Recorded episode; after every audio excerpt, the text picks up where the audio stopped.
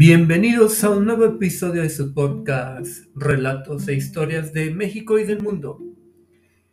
En nuestra sección de vida cotidiana, hoy hablaremos sobre las pandemias en Roma y cómo los dioses tenían que ver con ellas. Y también el escándalo del Watergate, la renuncia de un presidente. Espero que sea de sagrado y adelante, vamos con esas historias.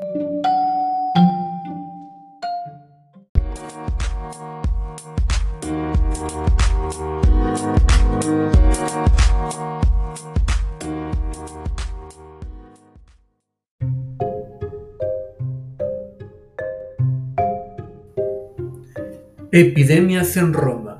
Los dioses tienen la llave. Los romanos creían que para acabar con la plaga había que aplagar la furia de los dioses mediante ceremonias religiosas.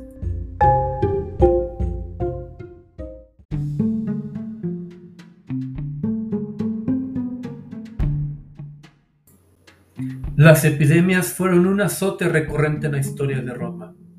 La enfermedad no solo llevaba consigo vidas humanas, también producía la devastación de la economía y lacerantes hambrunas. Hmm. Parece que la historia siempre se repite, ¿verdad? Suena tan, tan, tan ordinario el día de hoy. Además, la debilitada ciudad quedaba expuesta a invasiones exteriores.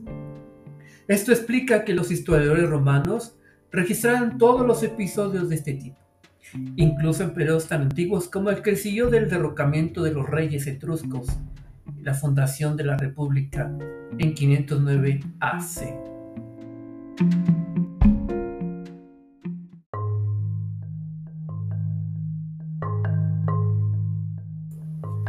Así, Dionisio de Alicarnaso narra las dantescas consecuencias de una epidemia en el año 451 a.C supuso la muerte de casi todos los esclavos de la ciudad y de aproximadamente la mitad de los ciudadanos romanos. La desgracia se tendió durante un año y provocó la desaparición de familias enteras. Su rápida propagación se vio favorecida porque en vez de dar sepultura a los cadáveres infectos, malos, que había que quemarlos, pues no, se prefirió arrojar los cloacas y al río. Mm, esto suena como la India, ¿no? Mm, la, historia se repite. Y lo que terminó por corromper el agua potable y el aire respirable.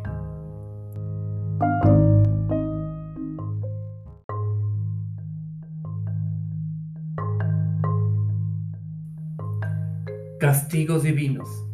Dado los escasos conocimientos médicos de la época, los romanos ignoraban el origen real de las epidemias y las causas de su propagación dominados por las creencias religiosas que impregnaban su vida cotidiana, las epidemias eran sentidas muchas veces como un castigo divino infligido, ¿no? Como ocurría en el antiguo Egipto.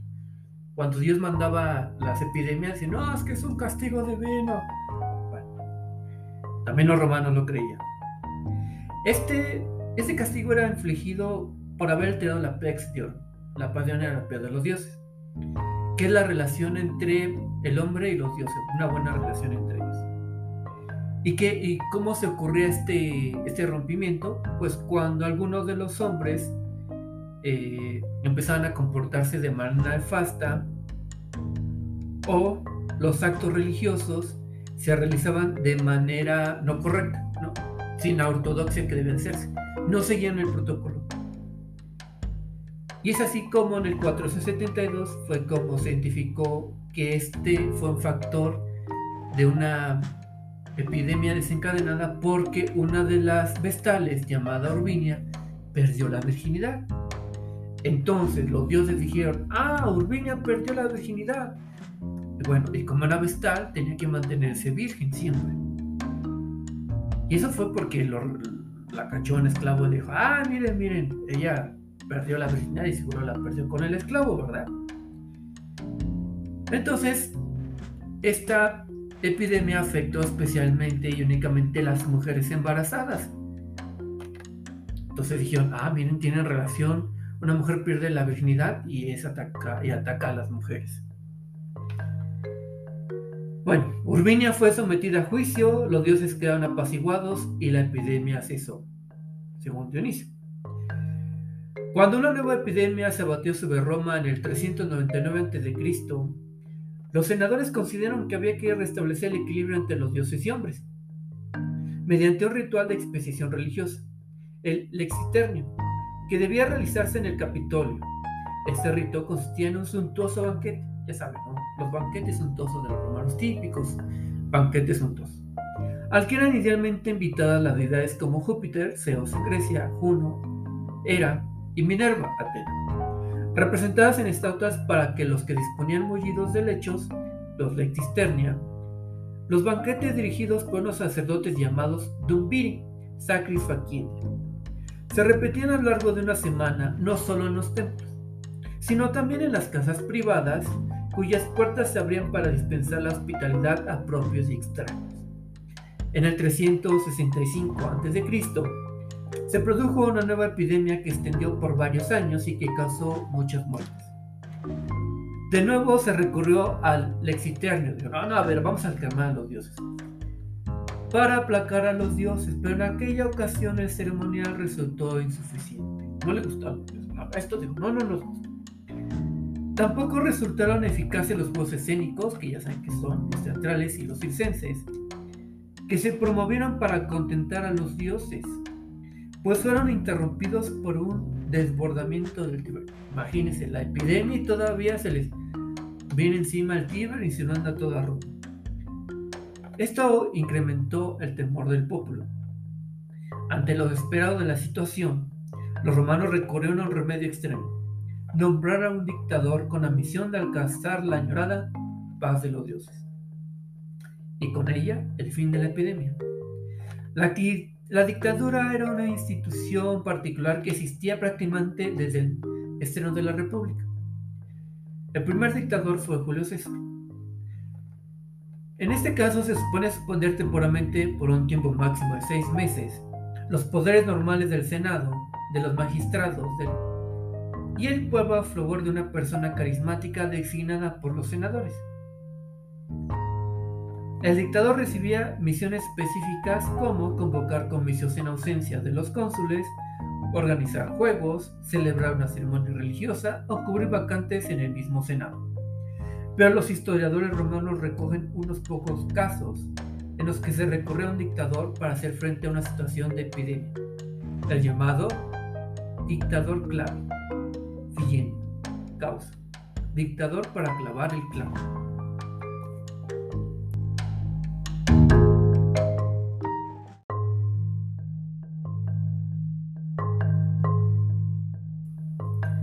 Castigos divinos.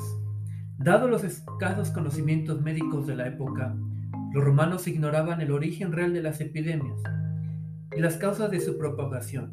Dominados por las creencias religiosas que impregnaban su vida cotidiana, las epidemias eran sentidas muchas veces como un castigo divino infligido, ¿no? Como ocurría en el antiguo Egipto. Cuando Dios mandaba las epidemias, y no, es que es un castigo divino. Bueno, también los romanos lo creían.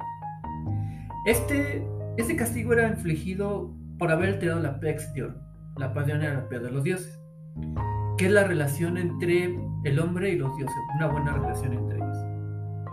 ¿Y, qué, y cómo se ocurría este, este rompimiento? Pues cuando algunos de los hombres eh, empezaban a comportarse de manera nefasta o los actos religiosos se realizaban de manera no correcta sin la ortodoxia que deben hacerse. No seguían el protocolo. Y es así como en el 472 fue como se identificó que este fue un factor de una epidemia desencadenada porque una de las vestales llamada Urbinia perdió la virginidad. Entonces los dioses dijeron, ah, Urbinia perdió la virginidad. Bueno, y como era vestal tenía que mantenerse virgen siempre. Y eso fue porque la cachó un esclavo dijo, ah, miren, miren, ella perdió la virginidad y seguro la perdió con el esclavo, ¿verdad? Entonces, esta epidemia afectó especialmente y únicamente a las mujeres embarazadas. Entonces dijeron, ah, miren, tienen relación, una mujer pierde la virginidad y, es ataca, y ataca a las mujeres.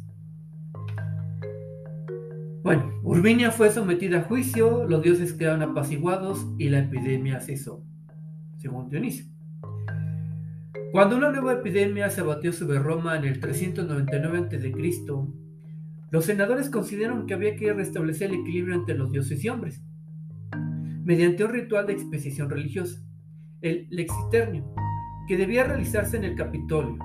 Este rito consistía en un suntuoso banquete, ya saben, los banquetes suntuosos de los romanos típicos, banquetes suntuosos, al que eran idealmente invitadas las deidades como Júpiter, Zeus Grecia, Juno, Hera y Minerva, Atena, representadas en estatuas para que los que disponían mullidos de lechos, los lectisternia, los banquetes dirigidos por unos sacerdotes llamados Dumbiri, Sacris se repetían a lo largo de una semana no solo en los templos, sino también en las casas privadas cuyas puertas se abrían para dispensar la hospitalidad a propios y extraños.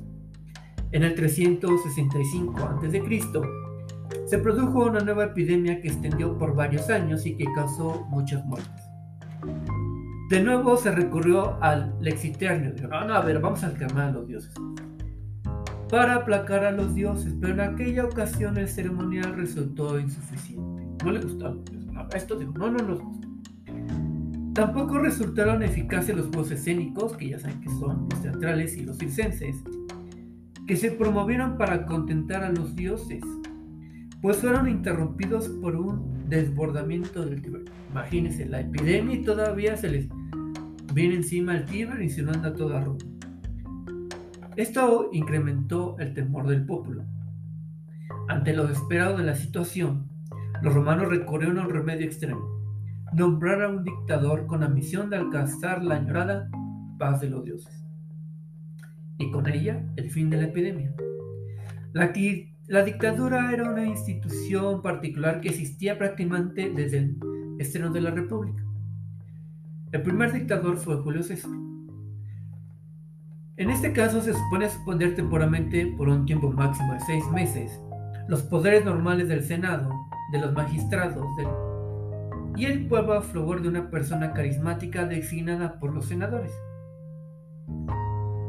El dictador recibía misiones específicas como convocar comicios en ausencia de los cónsules, organizar juegos, celebrar una ceremonia religiosa o cubrir vacantes en el mismo Senado. Pero los historiadores romanos recogen unos pocos casos en los que se recurrió a un dictador para hacer frente a una situación de epidemia, el llamado dictador clave. Causa. Dictador para clavar el clavo.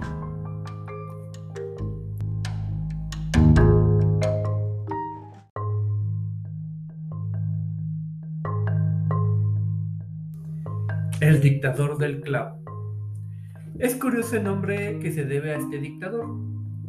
Él debía cumplir un antiguo ritual que en los decenios anteriores había dejado de practicarse y que consistía en clavar durante los idus de septiembre, es decir, del día 15 de este mes, un clavo en el templo del Júpiter óptimo máximo, concretamente en el muro que daba al templo de Minerva.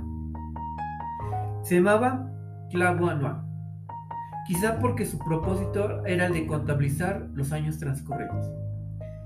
En 365 a.C., aquel viejo ceremonial, que en otro tiempo era cosa de cónsules, restablecido a fin de apaciguar la cólera divina, que se evidenciaba a través de una epidemia.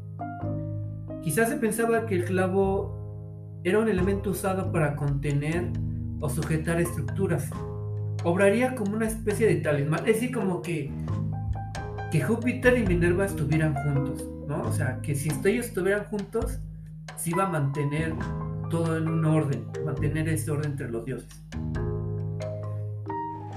Entonces ese talismán tenía la función de atraer y cargar sobre sí todos los males que la epidemia podía traer consigo. El elegido para ejercer esta particular dictadura fue Lucio Manilio Imperioso. Según relata Tito Olivio, cito, durante el segundo consulado de Gneo Genucio y de Lucio Emilio Mamerco, cuando los espíritus estaban más agobiados por la búsqueda de sacrificios de especiación que los cuerpos por las enfermedades, dicen que los más viejos, rebuscando en su memoria, recordaron que, en cierta ocasión, un dictador había contenido una epidemia clavando un clavo. El Senado, llevado por esa creencia, dispuso que se nombrase un dictador para que clavase el clavo. Muy curioso, ¿no? Cierro cita. Tito Livio cuenta además que Lucio Mal Imperioso no se limitó a cumplir el rito, sino que como dictador quiso emprender una guerra contra el pueblo vecino. Dijo, árale, además de clavar el clavo, vamos a hacer una lucha contra el pueblo vecino. Pues los tribunos de la plebe se alzaron y formaron su dimisión. O sea, no, también por guerreros vamos a, tirarte de la dictadura. En 331 a.C. se repitió la historia. También por aquel entonces latía una onda de preocupación. Una epidemia estaba causando muertes por doquier, ya no sabían qué hacer los romanos. Epidemia tras epidemias. Y no había forma de ponerle freno a esa epidemia. Pronto se dijo que las muertes se debían a un grupo de envenenadoras. Dijeron, ah, no, aquí debe haber una, especialmente mujeres, envenenadoras de los hombres, a que fueron juzgadas y condenadas a tomar su propio veneno. Aún así, los próceres de la República Romana quisieron hacer una ceremonia de expiación y designaron como dictador a Agneo Quintilio Capitolonio, quien procedió a clavar el clavo. Epidemias y guerras. Las crónicas mencionan otros dos dictadores de este tipo. En el 313 a.C., en plena pugna de los romanos con los samnitas, brotó repentinamente una epidemia que amenazaba el desenlace de las operaciones, por lo que según Tito Livio, el general Gallo Petelio Olivo Bisolo, cito, fue nombrado dictador para hincar el clavo al brotar una epidemia. Cierro cito. Y sabemos que medio siglo más tarde, en el 263 a.C., Guineo Fulvio Máximo Kentumalo fue elegido de nuevo como dictator clavifigendi causa. Probablemente el Senado recurrió a un político veterano y prestigioso para realizar la ceremonia del clavo anual y así contener una epidemia desatada mientras cónsules en ejercicio estaban desplazados a Sicilia durante la Primera Guerra Púnica. Y para conocer más sobre las epidemias en Roma, le recomiendo una fuente directa que es la historia de Roma desde fundación de Tito Olivio en la editorial Gredos de Madrid 1993 y Los orígenes de Roma por el autor TJ Cornell en la editorial Crítica de Barcelona de 1999.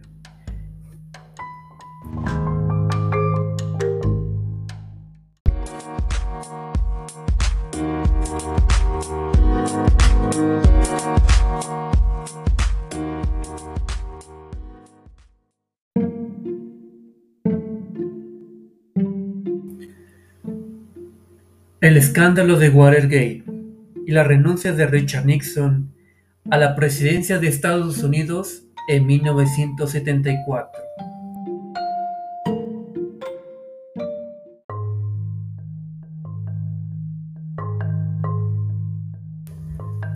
Es la tarde del 9 de agosto de 1974 y Richard Nixon se despide del poder de Estados Unidos desde la Casa Blanca. No ha terminado el periodo del mandato por el cual fue electo, 1973-1977, pero eso no evita que se le vea muy sonriente, acompañado de sus últimos aliados y de su esposa Pat, y haciendo la V de Victoria, antes de abordar el helicóptero presidencial en el inicio de un periplo que lo llevará hasta su residencia en San Clemente, California. Por supuesto, se va no porque quiera, sino porque no le queda otra opción tras meses de investigaciones por los escándalos derivados de la participación de él y altos funcionarios de su gobierno en el sonado caso Watergate.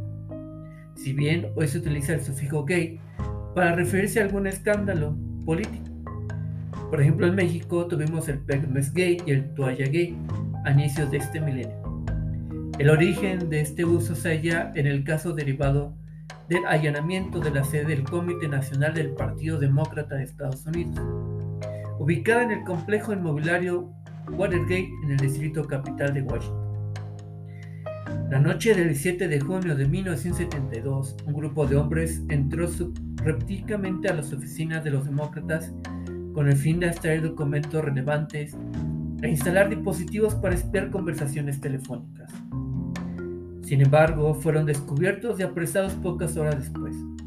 Uno de ellos era James W. McCord, antiguo agente de la CIA, Agencia Central de Inteligencia, y jefe de la seguridad del Comité para la Reelección del Presidente, el CRP, creado para recaudar fondos para la campaña electoral de Nixon quien a pesar de eso ganaría los comicios en noviembre de ese mismo año.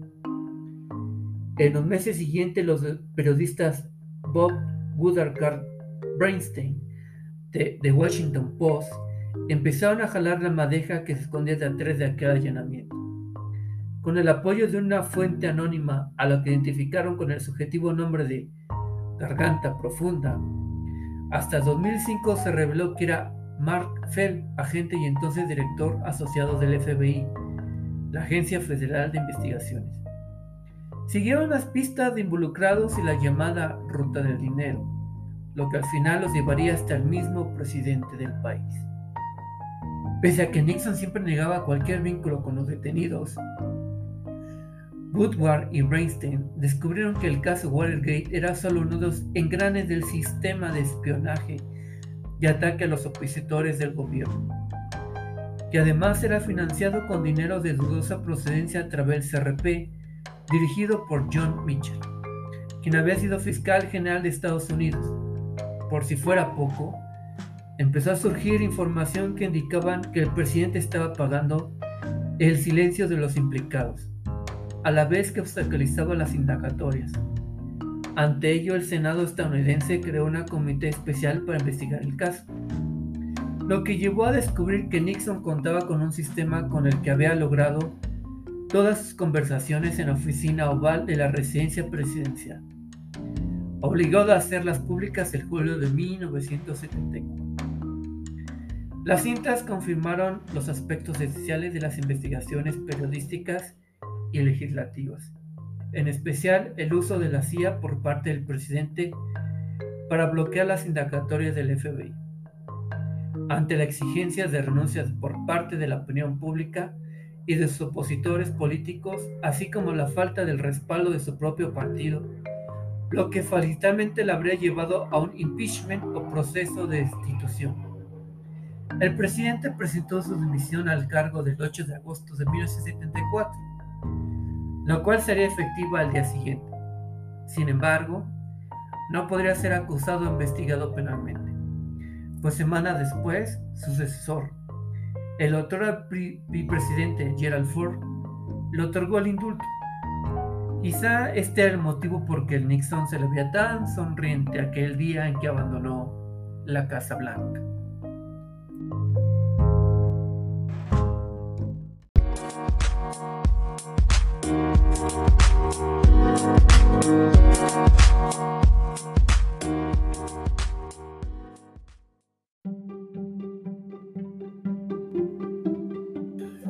Muchas gracias por haber llegado hasta el final del episodio. Espero que te hayan gustado los temas que se abordaron en este capítulo. Recuerda que todos los días debe aprender algo nuevo. Cuídate mucho y nos vemos hasta el próximo capítulo.